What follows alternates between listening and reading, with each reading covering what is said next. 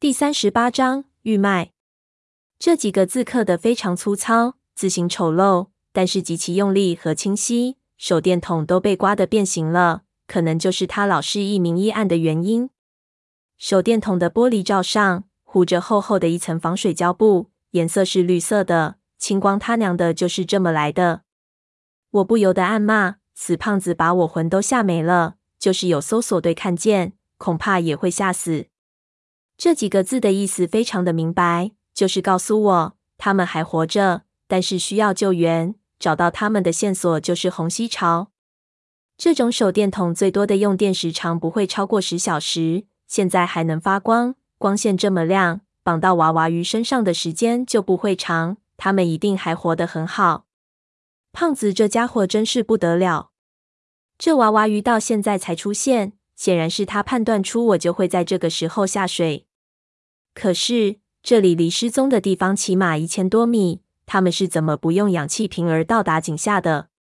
算了，我不愿意细想，只觉得整个人都清明了。一块隐隐约约的大石头终于沉了下来。能知道他们肯定还活着，其他的也就不重要了。现在最重要的是把人救出来。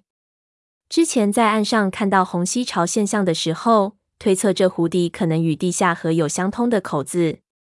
现在再看。推断是正确的，而他们受困的地方就在口子附近。胖子说：“顺着水流，但虹吸潮还没有开始，怎么可能有水流？”我甩掉手电筒，想用手去感觉四周的水流，可冰凉的湖水让我的手一片麻木。感觉粗糙的东西还可以，敏锐的感觉水流完全不行，而且就目测，水流是静止的。又想了想，有了一个办法。抓起一把铁人上的沉淀物，让它们飘散在水中。探灯的光线下，白色的悬浮颗粒一下扩散开来。我仔细看着，它们在水中渐渐平静，然后极度缓慢地开始朝井口移动。果然，这里有着非常非常缓慢的水流，向着井的下方。虹吸潮还是存在的，只不过微弱到肉眼无法察觉。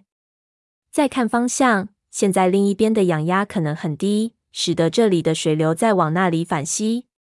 看了看氧气表，还有一些时间。我只带了这一套氧气设备，如果这一次找不到人，可能要等阿贵把其他设备运进来才有第二次机会，就是两到三天后。我必须确认他们能不能坚持那么多天。如果有可能，这么短的距离，我希望能够把他们一次带出来。估计了一下时间。氧气表为零之后，里面的压缩空气还可以坚持二十分钟。只要把回程的时间控制在十分钟左右，我能用来探索的时间最少还有十分钟。事不宜迟，我解开身上的氧气瓶，用手提着先沉入井中，然后一头栽下去。井内非常狭窄，好在挖得笔直，一路往下沉去。看着高度表，很快氧压已经超过七个大气压。深度快接近九十米了，头朝下，身体的不适感达到极限。之前是精神非常紧张才没有感觉出来，现在只稍微轻松了一点。令人极度窒息的压力所带来的恶心，立刻开始在喉口泛滥。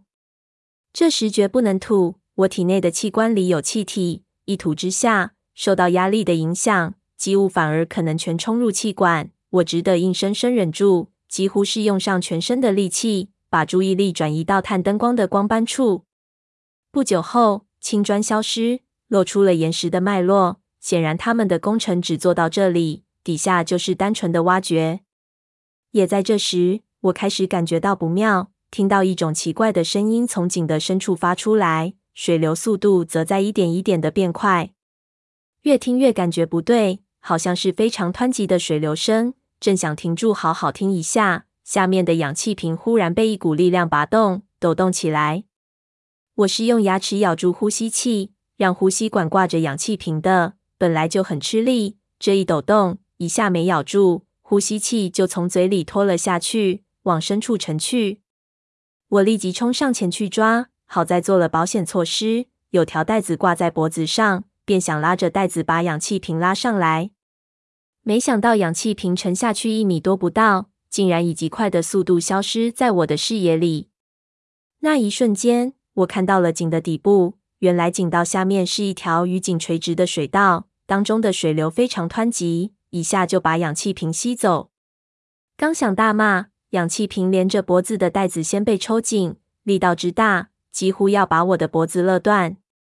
眼见自己整个被扯着往激流里去，我牙一咬，想用脖子的力量，想把氧气瓶拉出来，但是只坚持了几秒就知道不可能，而且因为颈部的血管被卡住。脑子开始供不上血了，我心中臭骂胖子怎么没把这个写出来，又想单手把袋子解开，但解开了不也得死。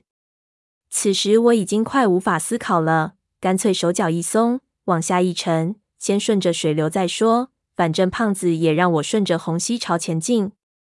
还没等有什么感觉，人便被一股极大的力量往下拉，半秒钟后已经被拽进了水道里。打着转而被水流带着走，想保持住姿势，肩膀却连连撞着四周。好在水道本身有两三个人宽，而且常年被激流冲击，十分光滑。否则要有什么犄角旮旯，这两下肯定皮开肉绽。也巧，氧气瓶在水里打转，也转到了边上，稍微一个迟缓，就和我撞在了一起。我此时已经气短，几乎坚持不住。不管三七二十一，就拽住它。好不容易在湍急的水流中找到那条蛇一样的呼吸管，急忙塞回嘴里。还没吸上一口，却到了一个急泻而下的下坡。我直接几个大翻转，脑袋一路像弹珠机一样弹着洞壁就下去了。这一摔直接把我摔懵了，好长时间不知道是怎么回事，就是本能的死死咬住呼吸器，也不知道又往前被带了多久。忽听一声巨响，前面的氧气瓶撞到了拦着水道的什么东西上。我清醒过来，想保护脑袋，却没时间反应，随即也撞到那东西上，一声闷响，撞得七荤八素。我也没有氧气瓶那么有弹性，一撞之后，只能被水流死死的按在那儿。抬手一摸，发现是个铁栅栏，用尽全身的力气转过身再摸着，没有缺口。这里难道就是目的地了？抬头一看，四下却没有任何通路，全是结实无比的岩壁，死路一条。我不相信，调整了一下姿势，用探灯仔细去照，确实没有。他娘的，真奇了怪了！胖子说顺着虹吸潮就能找到他们，怎么现在是死路？再一想，顿时出了一身冷汗，心道糟糕。难道胖子的所在地是水道中段？我刚才被撞得浑浑噩噩，已经错过了。方才速度太快了，我根本没想过去看四周的情况，而且也不可能有这么快的反应速度。在这种情况下，发现什么出口，然后立刻进去。好在我感觉自己被冲下的时间不长，那个入口如果真在通道里，应该距离不远。这地方比较宽敞，我背上氧气瓶。开始尝试顶着水流，抓着岩石往回走，可才走了两步，便意识到有点要命，水流太快了。就是有手抓的地方，也得用尽全身力气才能移动，更何况岩石壁还光滑的要命。我用尽各种办法，尝试各种角度，结果都是失败。最成功的一次，大约离开铁栅栏十步，但脚一打滑，立即被打回原形，且彻底精疲力尽。被水流压着，我越来越感觉到不妙。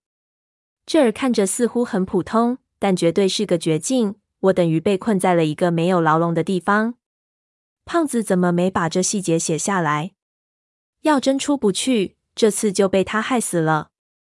看了看氧气表，数值已经无法显示了，显然随时都可能用完。我有点慌，把铸铁栏杆用力摇动，想看看能否拆下来往后走。却发现全都是用铁浆浇在石头缝里的，结实的要命。后面一片漆黑，探灯照去，就见水道急剧下降，水流更加湍急。也许正是为这个原因，才在此地修起铁栏杆，怕人被卷入到更加狭窄的水道里去。一时间我真的慌了，连呼吸气都有些咬不住，连忙深呼吸，告诉自己镇定。以前总是能在被困的时候想出什么办法来，因为人是一种只要有一点希望就能发挥出巨大潜力的生物。我开始迅速思考，同时不停地看，不停地摸，想找到一丝灵感。一开始我还信心满满，认为天无绝人之路。但让我绝望的是，这一次和以往都不同。虽然是开放式的环境，但十分的单纯。摸了半天，只是更确认了自己不可能战胜水流，也不可能拆掉铁栏杆。尽管继续思考，但我心里已隐约出现一个念头：这次逃不掉了，必死无疑。